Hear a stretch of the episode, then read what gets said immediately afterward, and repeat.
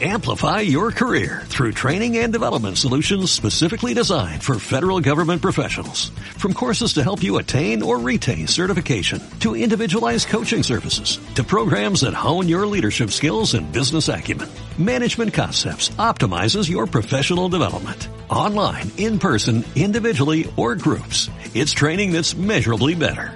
Learn more at managementconcepts.com. That's managementconcepts.com.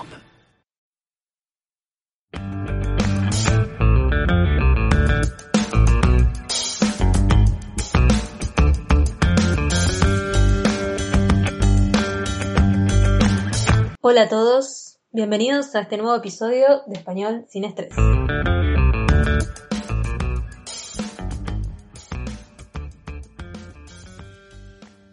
Hola, hola, bienvenidos. Bueno, hoy en este nuevo episodio les vamos a contar acerca de nuestro último viaje, que fue este fin de semana que pasó, hoy es martes. Eh, hicimos un pequeño viaje acá por la provincia de Barcelona a una ciudad que se llama Monistrol de Montserrat.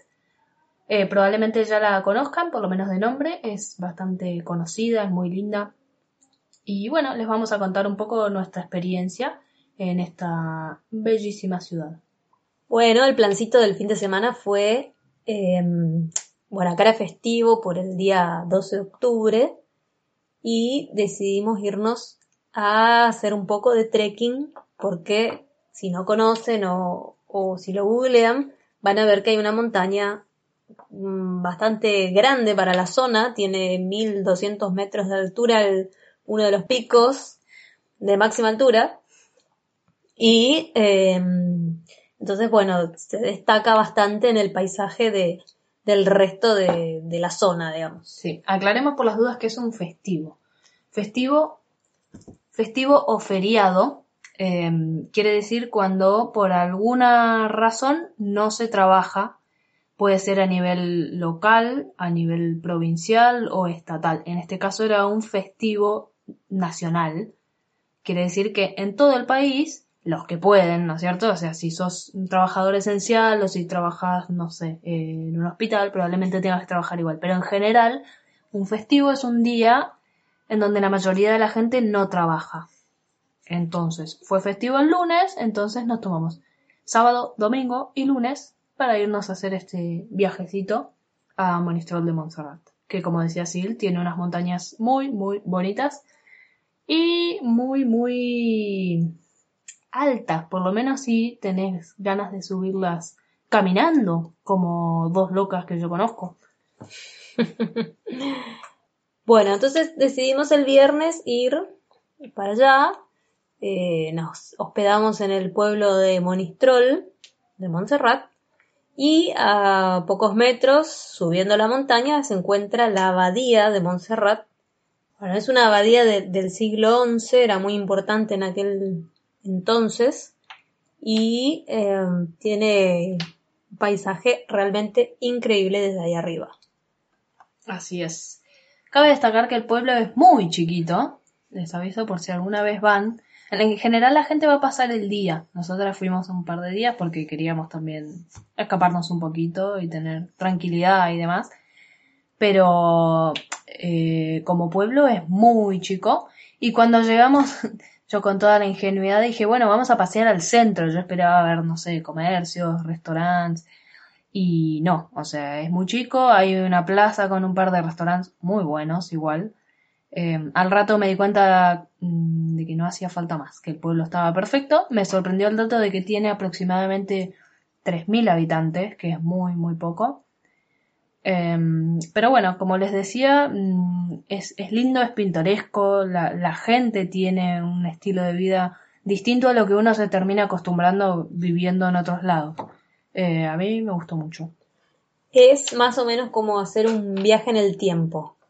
La- las casas son casi todas de piedra, construcciones de dos o tres pisos, pero muy, muy, muy antiguas. Algunas tienen su fachada remodelada y más modernas tal vez, y otras todavía conservan parte de, de la estructura original, eh, lo cual lo hace muy lindo.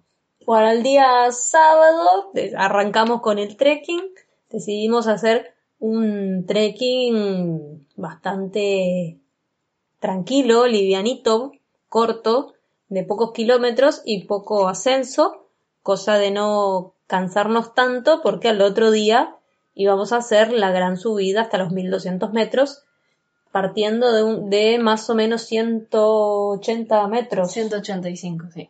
Así que era una subida importante y dijimos, bueno, el sábado hacemos un precalentamiento con una vista desde distancia de, de la montaña y bueno, conociendo un poquito la zona. Hicimos bien porque eh, la caminata del sábado fue, ¿no? No, domingo. Domingo. La caminata del domingo realmente fue muy intensa, eh, increíble. Las vistas que tuvimos fueron increíbles, pero sí, fue muy intensa. Entonces, el precalentamiento, entre comillas, que hicimos el sábado estuvo bien. Además, el sábado el cielo estaba cubierto, había muchísimas nubes y eso, como sabrán, cuando estás en un lugar de montaña, te quita un montón de visibilidad del paisaje. Eh, aparte hacía mucho calor, había mucha humedad. Ese día a la tarde, noche llovió y limpió el aire totalmente. O sea, el domingo a la mañana nos levantamos con el cielo totalmente despejado, o sea, sin nubes, el aire limpio, fresco, todo listo para la aventura increíble que nos siguió después. Bueno, la primera parte de la caminata del domingo era todo por sendero sendero chiquito de montaña, eh, bien, bastante bien señalizado. No había grandes desniveles que, uno diga, uy, no puedo. Pero, pero sí iba siempre en, su vida un ritmo constante. Habremos tardado más o menos a, parando, mirando, teniéndonos. Tardamos alrededor de una hora y media hasta llegar al monasterio que el monasterio se encuentra más o menos a unos 700 metros de altura con respecto del nivel del mar. Sí. Em, otra cosa que notamos es que del, de la altura del pueblo, digamos a esos 185 metros, hasta un poco antes de llegar al monasterio, prácticamente no nos cruzamos con gente. Nos habremos cruzado con cuánto? 10, como mucho. 10 personas, como mucho. Eh, hasta ahí, súper genial, porque hay que tener en cuenta que a veces son senderos bastante angostos, con ripio al costado, es decir, con piedras que se desprenden y árboles que si te caes, mmm, no sería muy bueno. Entonces es bueno ir siempre de a uno, te evitas el riesgo o, o la aglomeración de gente. Hasta ahí todo bien, pero ya cuando estábamos cerca del monasterio nos empezamos a cruzar con toda la gente que llegaba o en tren o en el funicular eh, o en auto por la ruta y ahí sí se empezó a hacer un poco más denso. Em, llegando al monasterio los caminos eran más amplios, hasta ahí todo bien porque no te estás chocando, pero una vez que eh, volvimos, o sea que terminamos el descanso ahí en el monasterio y arrancamos de nuevo para llegar a la cima, ahí nos cruzamos con muchísima, muchísima gente en todas las escaleras, los caminitos que son muy angostos, que tenés que ceder el paso, esperar, y ahí, bueno, se hizo un poco más denso en ese sentido, de que había mucha gente y bueno, se hace un poco más cansino el camino, pero lo disfrutamos mucho, ¿no? Sí. Eh, la verdad que la segunda parte del tramo desde la abadía hasta la cima fue muy difícil. Eh, tardamos bastante en llegar, como más de dos horas me parece.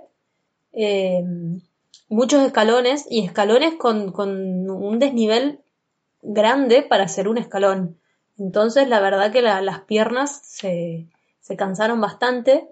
Pensábamos seguir por otro camino, pero vimos que no era viable, no era muy seguro. Entonces, bueno, decidimos volver por el mismo lugar. Llegamos de nuevo al monasterio y nos tomamos otro descanso un ratito. Pudimos entrar a, a conocer la, la abadía muy linda por dentro. Y luego decidimos volver haciendo un poquito de trampa. Sí, porque bueno, la idea era ir y volver caminando. Eran en total 18 kilómetros. Pero bueno, uno siempre en la cabeza, cuando proyecta las cosas, tiene una idea bastante fantástica de todo, en el que el cuerpo y la mente te dan y tenés mucha energía y bla bla. Y bueno, a veces la realidad no es tan así. Llegamos muy cansadas, ya a, mil, por lo menos los, músculos de, las piernas, de las pantorrillas, la parte de arriba de los talones, no me daban más. Entonces, eh, no sé, si bien no es una, un deporte extremo, qué sé yo, ya yo tampoco soy una super deportista, entonces tenía miedo de lastimarme o algo, lo que sea, y bueno, nos tomamos el tren para terminar el día disfrutando la aventura y que no se convierta en algo que, que estés padeciendo en definitiva. Igual cuánto caminamos, como 14 kilómetros. 14 kilómetros. 14 kilómetros en total. Igual me parece un montón, subiendo mil metros no me parece poco. Y aparte las vistas del tren también era algo que, vale la pena ver, si van, ténganlo en cuenta. Eh, va muy despacito, ves todo el pueblo desde arriba, incluso partes que por ahí en la caminata no, no llegaste a ver, se ven espectacular desde ahí. Así que valió la pena, no, no me arrepiento. Y bueno, así que como habíamos empezado en la mañana temprano, eran las cuatro, cuatro y media, cinco de la tarde y ya habíamos terminado toda la actividad. Así que aprovechamos y nos pusimos a, descansar con un matecito y un poco de, de comida para el estómago, muy necesaria. Sí, porque ahí a media cuadra teníamos una panadería que vendía cosas muy ricas si bien no encontramos exactamente las cosas que comprábamos en Argentina, hay cosas que se le parecen, por ejemplo, panificados con crema pastelera. Qué rico.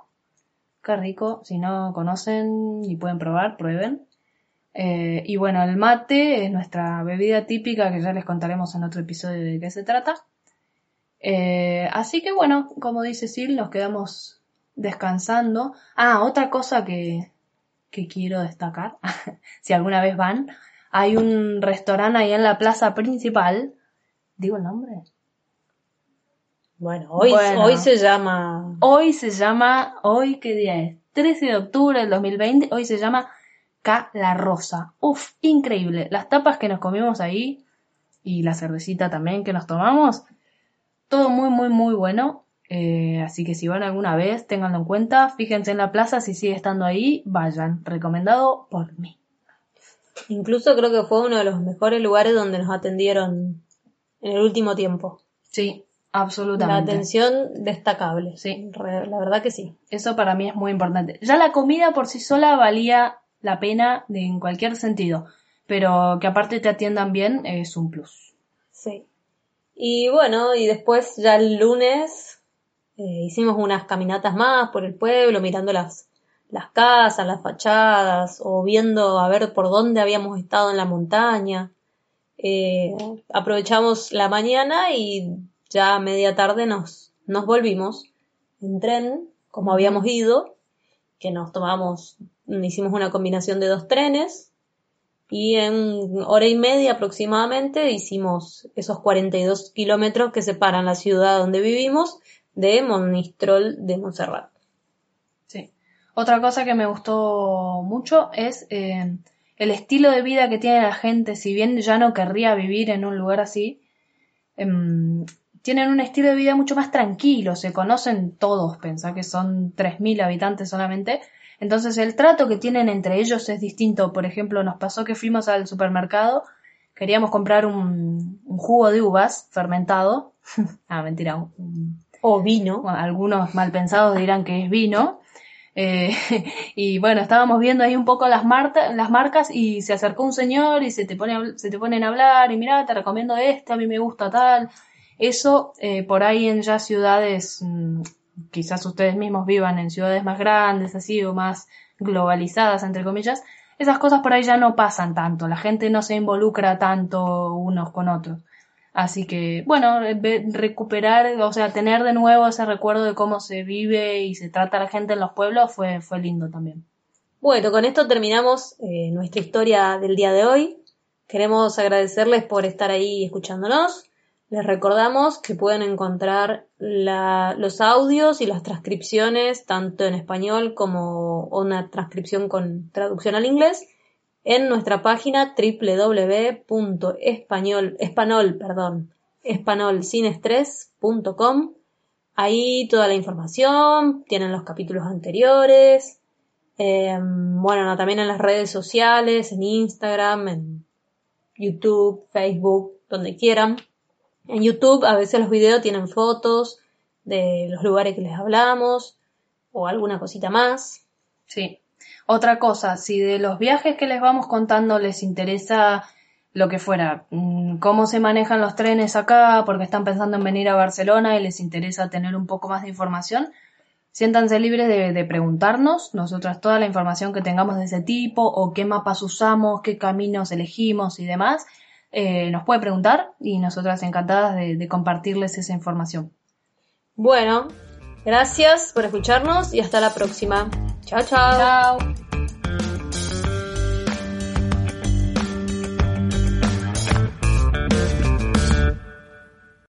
Amplify your career through training and development solutions specifically designed for federal government professionals. From courses to help you attain or retain certification, to individualized coaching services, to programs that hone your leadership skills and business acumen, Management Concepts optimizes your professional development. Online, in person, individually, or groups. It's training that's measurably better. Learn more at managementconcepts.com. That's managementconcepts.com.